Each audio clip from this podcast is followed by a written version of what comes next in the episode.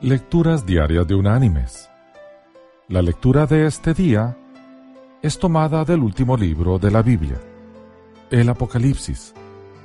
Allí en el capítulo 21 vamos a leer los versículos 1, 3 y 4. ¿Qué dice? Entonces vi un cielo nuevo y una tierra nueva, porque el primer cielo y la primera tierra habían pasado y el mar ya no existía más. Y oí una gran voz del cielo que decía, El tabernáculo de Dios está ahora con los hombres. Él morará con ellos. Ellos serán su pueblo, y Dios mismo estará con ellos como su Dios. Enjugará Dios toda lágrima de los ojos de ellos, y ya no habrá más muerte, ni habrá más llanto, ni clamor, ni dolor porque las primeras cosas ya pasaron. Y la reflexión de hoy se llama Desequilibrio. Existe una maravillosa convivencia entre tres seres de por sí interesantes. Las nutrias marinas, el kelp y los erizos. El kelp es la planta marina de mayor crecimiento registrado, ya que crece un promedio de 50 centímetros diarios, y su gran frondosidad se mezcla y entrecruza, formando bosques que llegan desde profundidades marinas hasta la superficie. Los erizos depredan sobre el kelp al punto de hacerlo casi desaparecer por completo, cosa que no conseguirían hacer gracias a las nutrias marinas que se alimentan de gran cantidad de erizos diariamente, regulando su número. Estos tres seres convivían en una equilibrada armonía hasta mediados del siglo XIX, donde los hombres comenzaron a cazar a las nutrias marinas por el valor de su piel.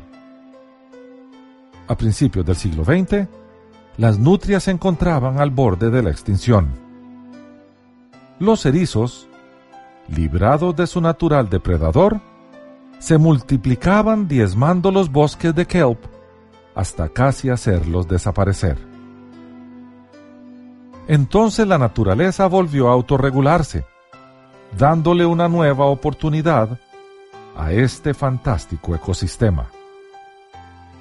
Al disminuir notablemente los bosques de kelp, los erizos comenzaron a morir masivamente a causa de la falta de alimento. Al reducirse considerablemente la cantidad de erizos, los bosques de kelp volvieron a multiplicarse otra vez.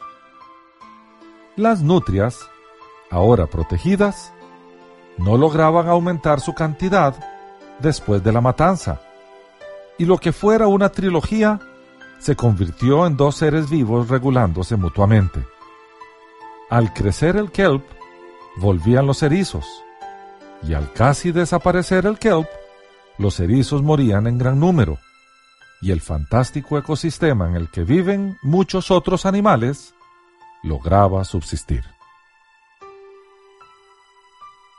Mis queridos hermanos y amigos, definitivamente Dios es sabio.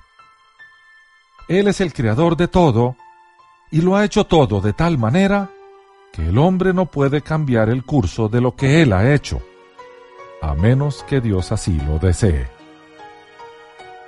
Desde que el pecado entró en el mundo, el hombre hecho para reinar conforme al corazón de Dios, se convirtió en un esclavo y su esclavitud lo ha llevado a esclavizar y destruir lo que él toca. Desde el inicio de los tiempos, nuestro Señor ha sabido esto porque Dios todo lo sabe, y trazó un plan perfecto que lleva una ejecución perfecta.